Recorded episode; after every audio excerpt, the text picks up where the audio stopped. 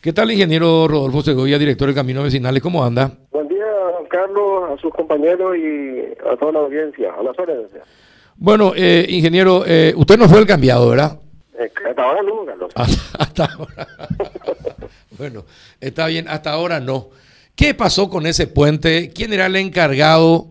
Eh, le escuché ayer usted decir que ya desde abril le habían avisado que tenía problemas el puente. ¿Y qué pasó? ¿Por qué se permitió que continúe el, el, el tránsito por ese puente, ingeniero?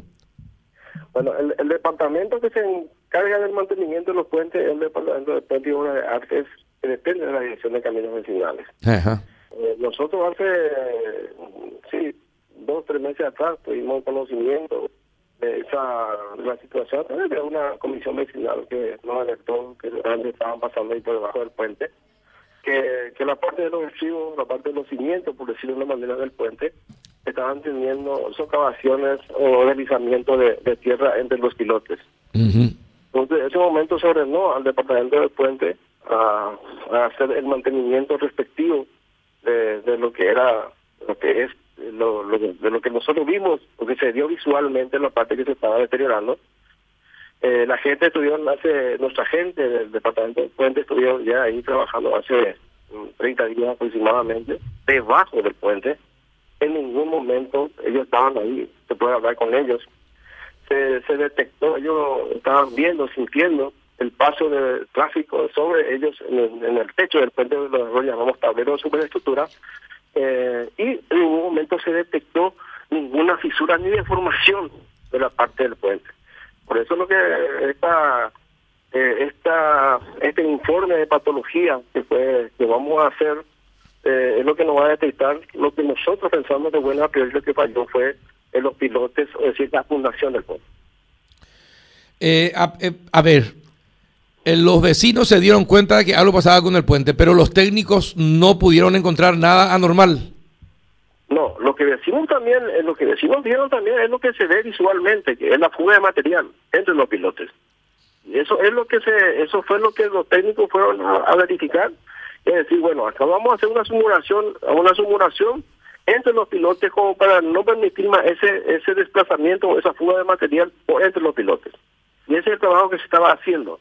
Nos estaba trabajando, por decir, en la, en la, en la parte del suelo para determinar que vamos a determinar con esta patología que vamos a hacer, con este informe que vamos a hacer, si realmente en la etapa de construcción de ese puente que data de 1999, si realmente los pilotos entraron a la profundidad que tenía que entrar, si se hizo de acuerdo a los diseños que tenemos, eh, lo que lo que tenemos ahí, o lo- la forma constructiva, cómo se hizo, eh, ahí lo que vamos a detectar es eso, por la parte visual, la parte que los vecinos y que, nosotros, nuestra gente detectó, se estaba trabajando en sumurar esa parte de fuga de material. Ingeniero, si este es un puente eh, de- de- en un camino vecinal, eh, no es para el paso de camiones pesados. Eh, ¿Por qué se permite el paso de camiones pesados por un puente que no está hecho para permitir el tránsito de camiones pesados permanentemente? Eh, más tarde o más temprano algo iba a ocurrir porque no está preparado el puente para soportar cargas como la que venía soportando eh, aparentemente. ¿Por qué se permite eso y no se controla eso, ingeniero? Bueno, ahí ahí estamos yendo nuevamente, eh, don Carlos, eh, a la información que, que de- nosotros desde ayer estábamos recolectando. En el año 1999 se construyó, se adjudicó y se construyó el puente a través de una empresa privada. Hay que verificar, en ese momento estamos verificando si eso, si eso, si ese puente se realizó como el estándar requerido, si la fundación, si los pilotos entró a lo que tenía que entrar, posterior a eso, y eso cuando eso es un camino de tierra, fue en el año 1999. 99, sí. eh, Era un camino de tierra, el puente era todavía de madera, se, se- se- se sustituyó por un puente de hormigón.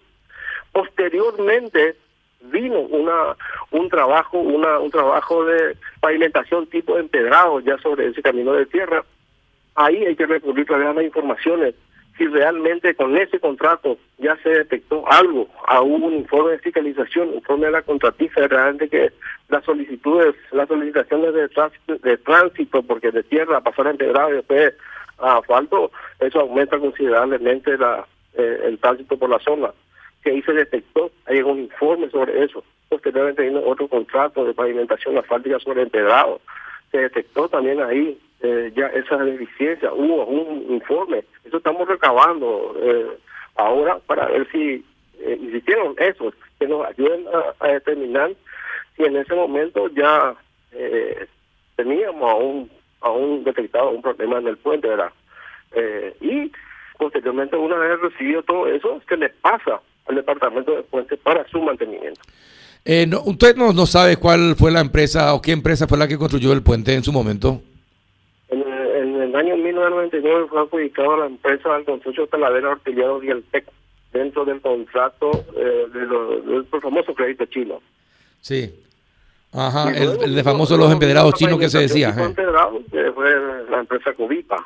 Posteriormente nos faltaba la empresa de Construcciones. O sea, tenemos todas estas informaciones, pero estamos recabando informaciones que, estamos requiriendo también de la de otra dirección del Ministerio, la Dirección de Vialidad, que es la que adjudicó eh, todas esas obras para ver si nos pasan esa información como, como para facilitarle también a los, a los técnicos contratados en patología para que sigan esa investigación. Ajá.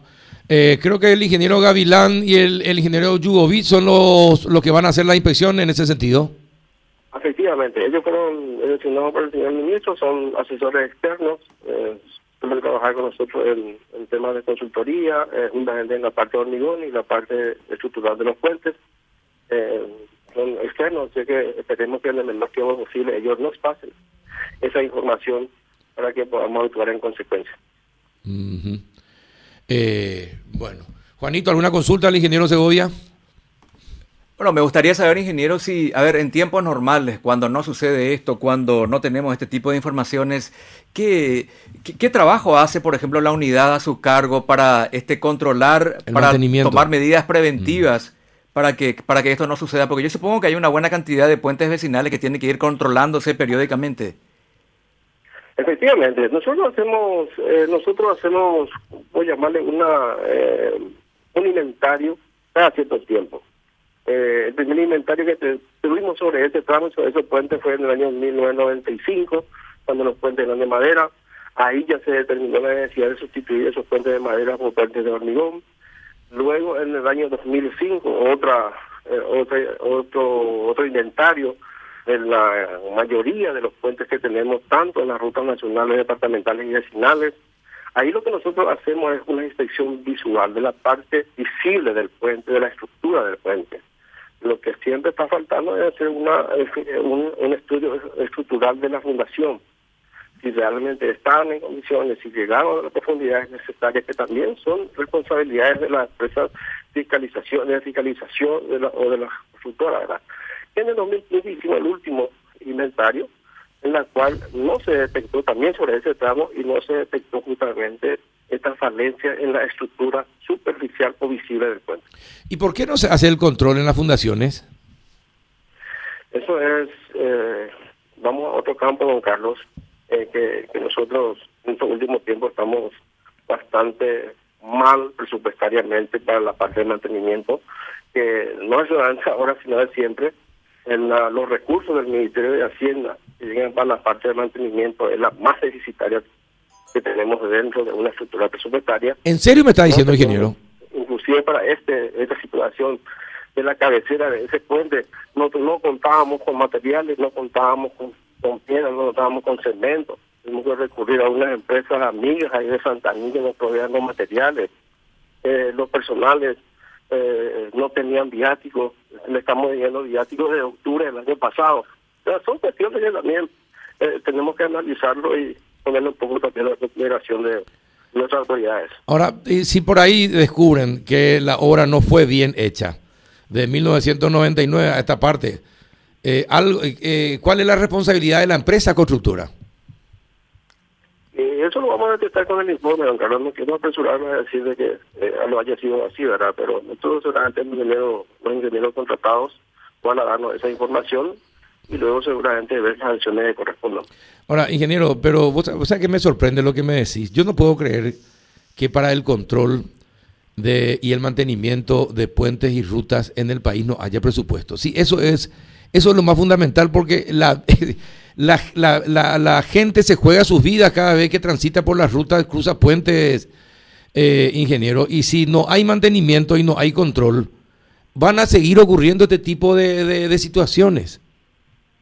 Lamentablemente es así, don Carlos, lamentablemente así no tenemos ese, ese nivel presupuestario suficiente como para hacer todas estas intervenciones y, y por eso, eh, bien dijo su compañero, o, estos puentes tienen que durar mínimo entre 50 años. Se, se calcula para un tiempo de recurrencia de 50 años con una verificación a 100 años. O sea que ahí hay que verificar lo que lo que se dijo en principio, la responsabilidad en la etapa de construcción. Eh, hace poco creo que en México se cayó un viaducto y murió una importante cantidad de personas, hace días nomás. Ahora se cae un puente acá. Eh, alguien tiene que ser responsable. Eh, estas obras no pueden caerse si son bien hechas o están bien mantenidas, ingeniero. Así mismo es. Es también nuestra, nuestra idea de que así tiene que ser. primero hay que verificar siempre en la construcción se haga de acuerdo a los estándares estándares técnicos permitido para este tipo de, de, fundación. La fundación tiene que entrar por lo menos un tercio de la altura de casana para que tenga una cierta estabilidad. Y, y el mantenimiento.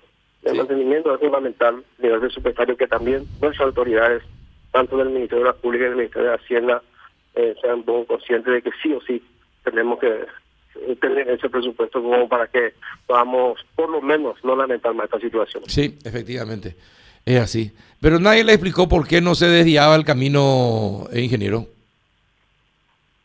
Sí, nosotros teníamos todos los caminos eh, que, que podíamos utilizarlo en caso de que haya necesidad de clausurar ese puente. Pero reitero una, una vez más, don Carlos, de que nuestra gente estaban debajo de los puentes trabajando.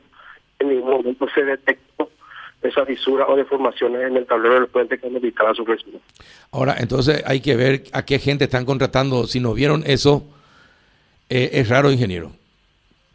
No, no, Carlos, eh, eh, efectivamente lo que nosotros sacamos conclusión de esto es que la parte de la parte de su estructura no tuvo valencia, lo que fue la fundación. Tiene que ser la fundación entonces. Trabajando para detectar las consecuencias de ellos. Bien, perfecto. Ingeniero, gracias por la información. Cuando guste, don Carlos, a usted, a su compañero y a la audiencia, un saludo especial. Muchas gracias. El ingeniero Rodolfo Segovia, director de Caminos Vecinales del MOPC.